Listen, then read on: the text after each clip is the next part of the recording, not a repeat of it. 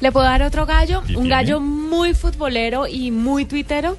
Son las hash flags que ya llegan otra vez a Twitter.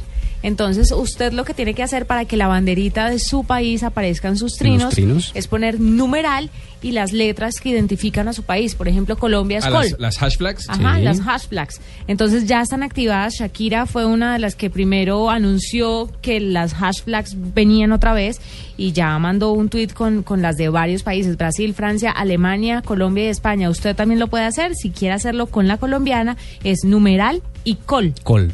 que son las tres primeras letras de Colombia. Ese hashtag suena como cuando a uno le dicen el DVD de Andrés López, ¿no? El.